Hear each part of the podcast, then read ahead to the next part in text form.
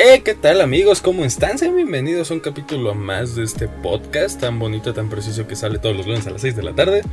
Eh, pues hoy abordaremos un tema que, pues realmente, si te soy sincero, creo que nunca he visto en ningún otro podcast ni nada. Y creo que son pocos los que se lo han planteado. El, Pues ahora sí que ver un poco de la perspectiva de cualquier villano de ciertas películas y de que por qué siempre los vemos como los malos y no que realmente muchos de ellos pues sí tenían pues, ¿cómo se podría decir? Pues una idea buena, ¿sabes? ¿Tú, tú, tú qué piensas de, pues todo esto? Pues sí, primero que nada, ¿cómo están todos? sí, otra vez en la tarde. Porque ahora sí no se nos va a olvidar decir que lo subimos a los lunes a las 6. Cosa que nos ha pasado últimamente, pero bueno. Sí, hoy vamos a ponernos justamente en esa postura de defender a los villanos. Más que nada porque, bueno, esto salió en la semana que pues estábamos platicando y todo. Y ahí sale justamente una de mis mayores cosas que normalmente me empiezo a cuestionar de, sobre todo en Shrek, es donde pasa más, donde en realidad Lord Farquaad era el malo. ¿Tú qué crees? Mira, es que obviamente uno de pequeño, cuando DreamWorks sacó la primera película de Shrek, pues obviamente uno siempre se va guiado por lo que te cuentan en la historia de, no, pues este vato es el malo y Shrek es el bueno, nada más quería cosas buenas. Y pues sí, o sea, ok, ¿no? Quizá la perspectiva desde que te lo planteó DreamWorks está bien. ¿Cuál es la cosa? Si te pones desde la postura de este, de Lord Farquaad, pues a fin de cuentas, el vato está defendiendo a su reino, ¿sabes? Está defendiendo unas posibles amenazas. Sí, exactamente. Entonces, pues de alguna forma se entiende que esté acabando con ciertas plagas consideradas. Eh, o amenazas. Entonces, pues realmente lo que hacía no estaba mal, no estaba mal que se pusiera en contra de Shrek, no estaba mal realmente nada de lo que hizo, pero evidentemente DreamWorks que hace, te ponen al más raro, quizá al personaje que nadie quisiera, pero hacen que lo quieras, viéndolo, haciéndolo ver como el bueno. Pero pues yo creo que también varía mucho la perspectiva, ¿no crees? No, y deja todos eso, nos vamos a pensar, Shrek era un paracaidista totalmente. Sí. o sea, ponte a pensar, una persona que llega a un, unas tierras que ni siquiera, o nunca la reclama ni nada. Y simplemente llegó con sus cosas, las puso y ahí se puso a vivir. Pues obviamente es lógico, o sea, cuando dice qué está haciendo en mi pantano, podemos suponer que su pantano sería algo así como tierras ejidales. Entonces, pues sí, obviamente, más bien ahí al que iban a correr tarde o temprano era Shrek. Entonces, si nos ponemos a pensar eso, eh, es correcto y más otra cosa, el punto que tú dices, Lord Farquaad quería casarse sobre todo para poder ser rey y que su reino se expandiera porque en sí era como un pueblito. y es aquí donde me pongo a pensar y aquí quiero que todos se pongan a pensar.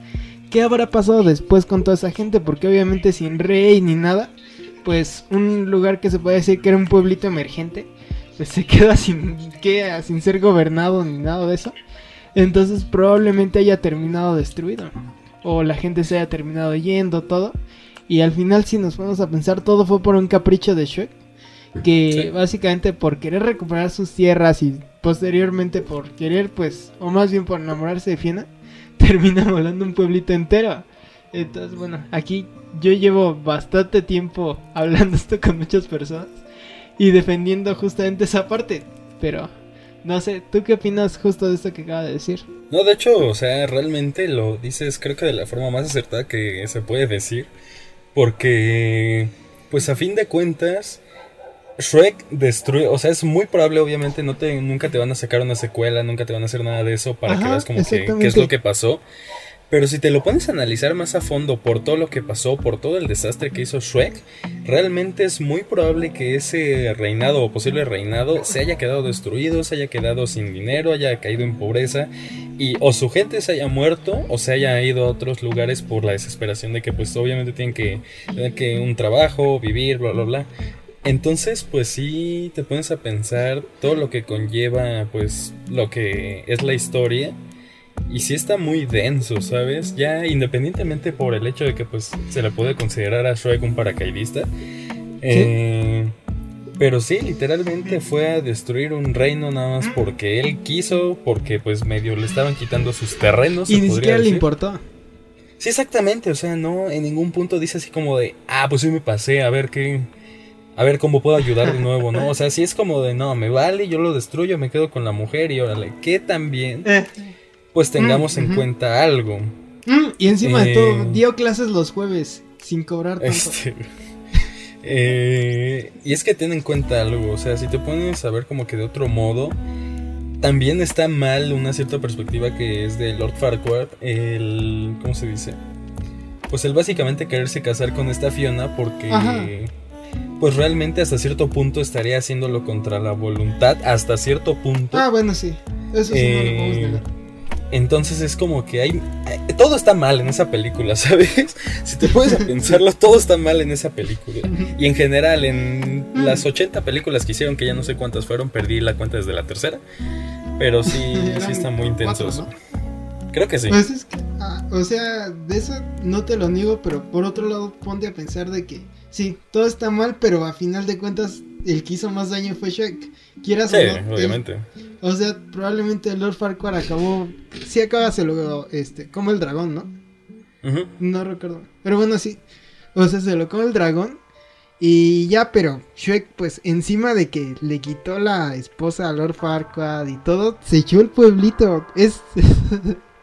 en este tema es algo muy parecido justamente a lo que pasa en Star Wars. Donde la otra vez estaba viendo un meme sobre política.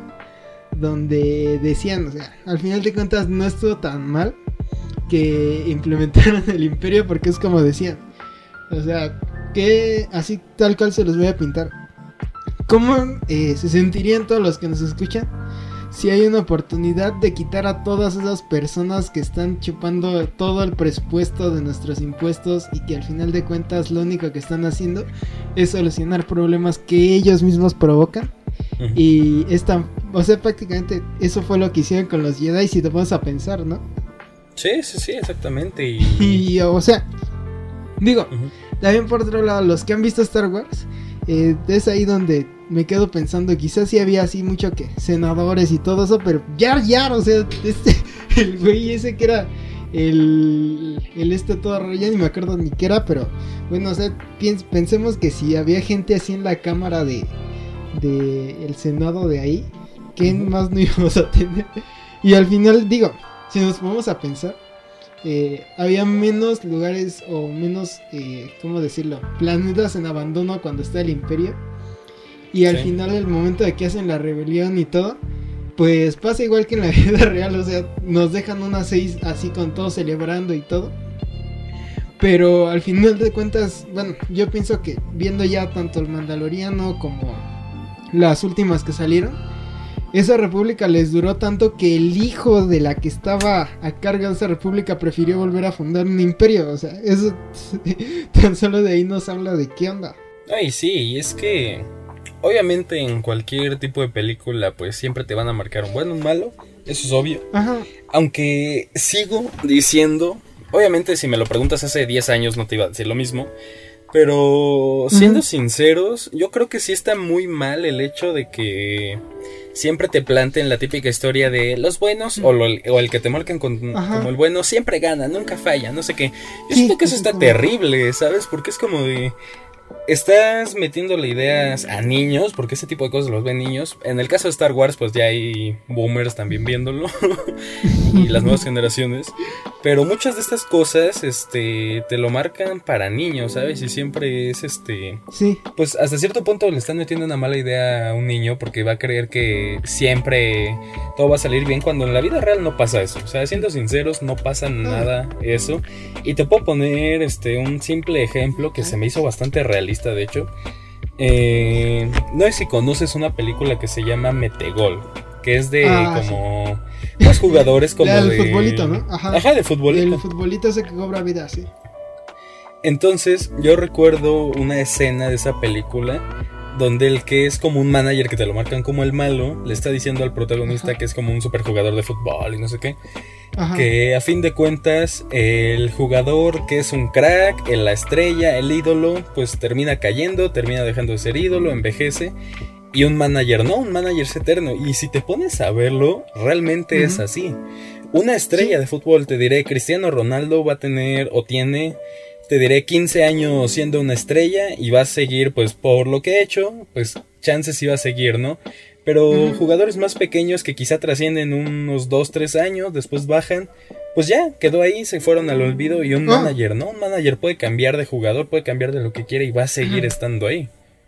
Déjate eso, o sea, más fácil con algo en lo que ambos nos hemos hecho muy fans últimamente. Con la Fórmula 1, o sea, en futbolistas Ok, sí. nos a hablar de que futbolistas pues a lo mejor son, ¿qué será? Unos 20, 30 por equipo. Y pues obviamente Mm, sí. muy pocos, uno o dos nada más van a destacar de todo el plantel. Pero en la Fórmula 1 y son eso ya 20 exagerando. en total, ajá. En la Fórmula 1 son 20 en total, o sea, estamos hablando de que queramos o no tengan o no los méritos, son los 20 corredores más mediáticos en ese momento. Y te aseguro Sí. que nada más los que están así muy profundos se pueden acordar tan solo de alguien que conducía hace 5 años y que hoy ya no está. O sea, Sí. al final de cuentas, te- tú mismo lo dijiste, o sea, eh, es, va a ser muy difícil que sean estrellas y se borran. Caso que podemos ver ahorita con Mercedes como pese a que su gran campeón, pues ha sido eso su gran campeón, pues prácticamente están poniendo en una postura de, no, pues si, si de repente no lo queremos contratar, pues no se va a ir y vamos a subir a otro. Y así. Sí, exactamente. Y es que, o sea, tú te puedes saber mercados como el fútbol. El mercado del fútbol está saturadísimo. O sea, según Sí, yo, es el mercado donde más gente aspira a ser y ni el 1% lo logra. ¿Sabes? Es un mercado muy reemplazable. Realmente lo es. Y pues donde también hay demasiado dinero. Y en la Fórmula 1, pues sí, solo son pues 20 pilotos, 22 aproximadamente Ajá, eh, pilotos mundiales. Solo ellos están en Fórmula ajá, 1. exactamente. Aunque también realmente son muy reemplazables. Caso de Hamilton, que pues sí, puede ser la superestrella, siete veces campeón del mundo, puede estar trascendiendo y para muchos ser el, el mejor piloto que ha existido en la Fórmula 1, pero solo hizo falta una sola carrera para demostrar todo lo contrario, lo reemplazable que es, lo innecesario que llega a ser en un equipo y que un equipo como Mercedes se Mm. puede ahorrar 47 millones de euros pagándole a otro 3 y ya. No, Ahí te das cuenta deja cuando todo eso, una, carrera que salió abajo. fatal, o sea, eso es para rematarle. Sí. Sí, exactamente, o sea, te das cuenta de que pues, o sea, vuelvo a mi punto, yo creo que está muy mal que en ese tipo de películas le marques a un niño la idea de que todo siempre va a salir bien y el bueno gana cuando realmente no. Es más probable que sea al revés, que el malo gane. ¿Por qué? Porque sí hay, obviamente, muchos casos de donde la persona buena es la que gana. Pero te diré los casos contra algún famoso. Alguna persona que haya dicho que fue abusada o que le hicieron un mal contrato, bla, bla, bla, lo que haya sido Como con contra un famoso. ajá. Ajá, es realmente muy fácil que la persona mal le gana. ¿Por qué? Por sus contactos, Mm. por lo que representa en el mundo, al menos este hombre de la actuación. Entonces, yo creo que sí está muy mal el hecho de que siempre pongan a que el bueno tiene que ganar, ¿sabes? Mm, pues es que. O un sea, final feliz. ajá. Deja todo eso. O sea, lo que dices es muy certero. Y de hecho, el ejemplo de. Es justamente es Cobra Kai. Que ahorita hace como. ¿Qué será? No tiene mucho que salir en una temporada. Y habla justamente de eso, de cómo poco a poco, quizá para el protagonista le fue súper bien y tuvo la super vida. Pero ya después hablando de el otro chavo, este, ay, se Lawrence se llamaba. Ujú. Y bueno, él al final resulta que todo eh, fue, pues se le fue yendo en picada, pero durante la serie te vas dando cuenta. Y al final fueron una especie de méritos que él hizo porque, pues al final de cuentas se quedó justamente con esa herida y fue mucho rencor. Pero bueno, ahorita no vamos a entrar tanto en ese tema. Pero, ¿por qué menciono Cobra Kai? Porque justamente lo que tú mencionas de la forma en la que hacen ver al villano, al bueno, al malo, está marcado en una estructura muy común que se llama el viaje del héroe, o bueno, así es como es conocida comúnmente, que básicamente es una estructura ya definida de cómo hacer, digamos, la historia perfecta, que justamente empieza con una persona normal, que descubre que es especial, y después va, y bueno, ya sabes, casi la historia de cualquier cosa de superhéroes y todo eso. Sí, sí. Y al final digo, o sea, es un recurso que se utiliza para todo. contar una historia. De hecho, la primera historia donde se tiene, eh, ¿cómo decirlo? Se tiene registrado esa estructura y de ahí justamente se inspiraron para, eh, como desmembrarla es justamente en la Biblia con Jesús. Pero al final de cuentas, eh, yo creo que esto está bien porque pues al final de cuentas es una fórmula que siempre va a funcionar. Sí, obviamente. Pero la cosa es de que justamente era lo que platicamos antes de empezar a grabar, de que cada vez se está polarizando más y más y más esta sociedad, que poco a poco se está marcando más y haciendo más evidente. Y muchas veces ni siquiera estamos hablando de bueno o malo, sino que ya estamos en un momento en el que es lado A, lado B, y tanto puede que los dos sean buenos como que los dos sean malos, pero van a ser uno totalmente diferente al otro. Entonces, bueno, aquí más bien creo que eh, es cosa de que estamos tomando partido del otro lado que realmente pintan como el lado B o el lado malo. Y resulta que al final ni es tan malo. Sí, exactamente, o sea, un ejemplo yo creo que muy fácil es la Segunda Guerra Mundial. Todo lo que fue relacionado a Hitler. Obviamente, uno desde afuera, no siendo Alemania, pues que le hicieron ver que este hombre fue el malo, que hizo todo el desastre, que mató, que torturó. Y sí, realmente lo hizo. ¿Cuál es la cosa?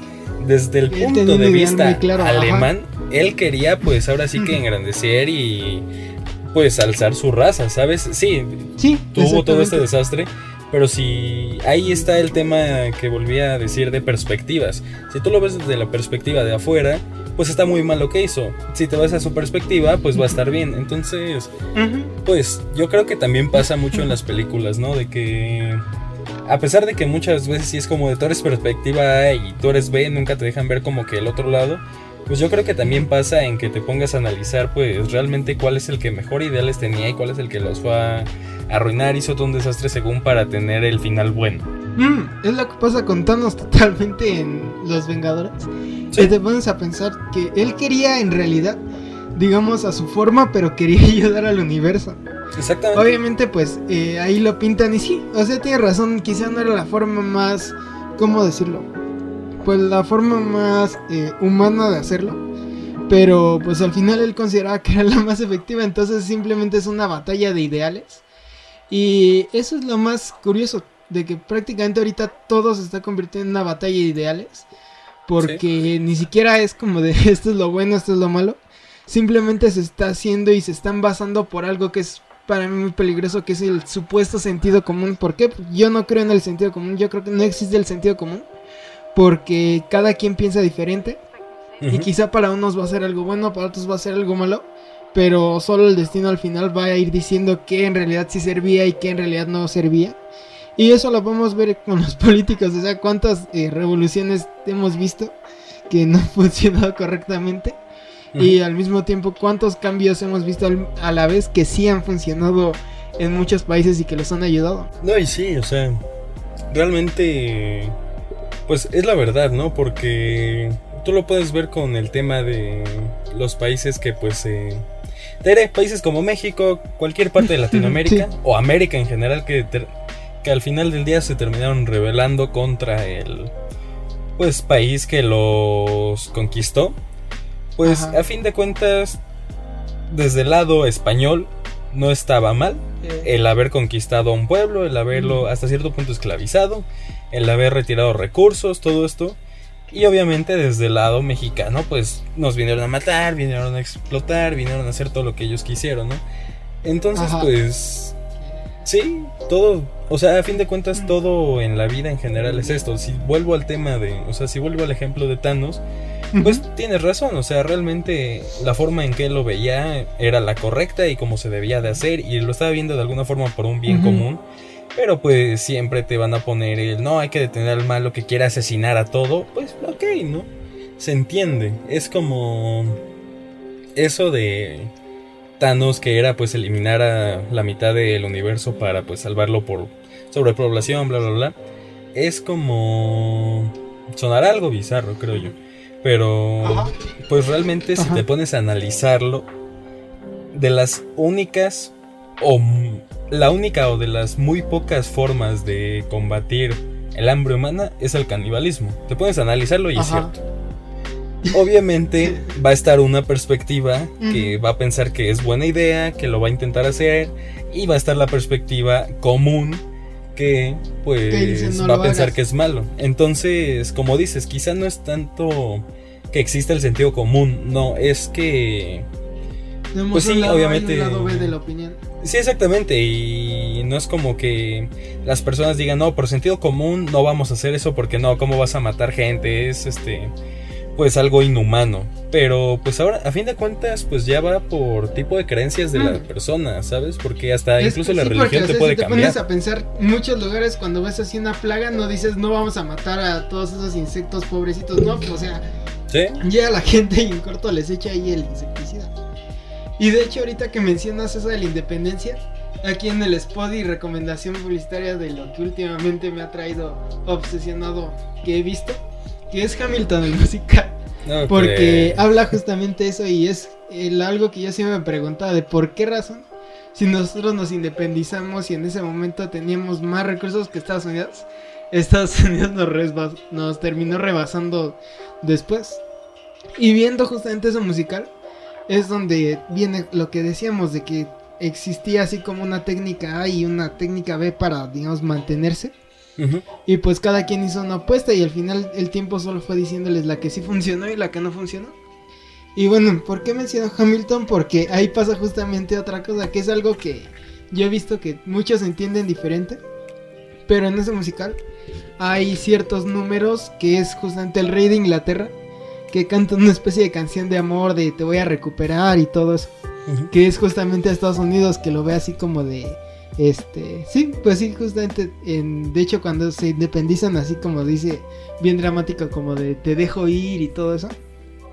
Y al final si nos ponemos a pensar es una postura que también eh, tenía cómo decirlo pues es la postura y no se ve mal porque ahí él está viendo como de que es que es un lugar muy eh, cómo decirlo descuidado todo y pues yo lo quiero proteger, lo quiero cuidar y en cambio en Estados Unidos decían como de ya no queremos estar aquí, ya ya queremos ser libres todo, pero al final de cuentas regresamos a lo mismo, dualidad lado A, lado B. Sí, exactamente. Y es que, o sea, también te pones a pensar en algo. Eh, te puedo poner el ejemplo de México. Eh, México, si te das cuenta, fue principalmente conquistado por la parte sur de España. Sí. Eh, y obviamente, como en cualquier conquista de Portugal a Brasil, España a mucha, a toda Latinoamérica prácticamente, Francia Ajá. a cierta parte de Canadá, Inglaterra a parte de Canadá y Estados Unidos. Realmente muchas de esas conquistas no fueron por la gente que era la más civilizada de allá, ¿sabes? Muchos vinieron nada más por Ajá. escaparse o por alguna cosa. Entonces, si te pones a pensarlo, obviamente ahí vuelve el tema del lado A, lado B, y muchos es como de no. Si la España del centro o la España real nos hubiera conquistado, todo hubiera sido diferente, bla, bla, bla. O, o sea, a fin de cuentas cambian muchas. La perspectiva cambia muchas cosas. La verdad. Y más que nada, justo en eso, en la historia del mundo, Es donde pues dicen que la historia la escriben los ganadores, pero no es porque precisamente sean los buenos. O Sí, sea, aquí tan solo en la historia de México puedo mencionar cinco personajes que son vistos como los buenos. Ajá. Y al final no hicieron como tantas cosas buenas. Entonces, pues yo creo que sí es más cuestión de. ¿Cómo decirlo? Pues en este momento lo estamos viendo de un punto un poco más neutral, con excepción del inicio. Pero pues es cuestión más o menos de justo eso, analizar los pros y los contras en cada uno. Porque al final de cuentas creo que cada quien tiene una historia diferente que contar y pues eso es lo importante. Sí, exactamente.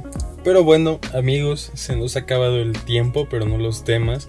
Así que los invitamos a continuar escuchándonos todos los lunes a las 6 de la tarde por la plataforma que más les guste, ya sea YouTube, Spotify, Apple Podcast, Google Podcast. Ya saben que pues ningún lunes hemos fallado. En lo que hemos fallado es en anunciarles que ya está el nuevo video.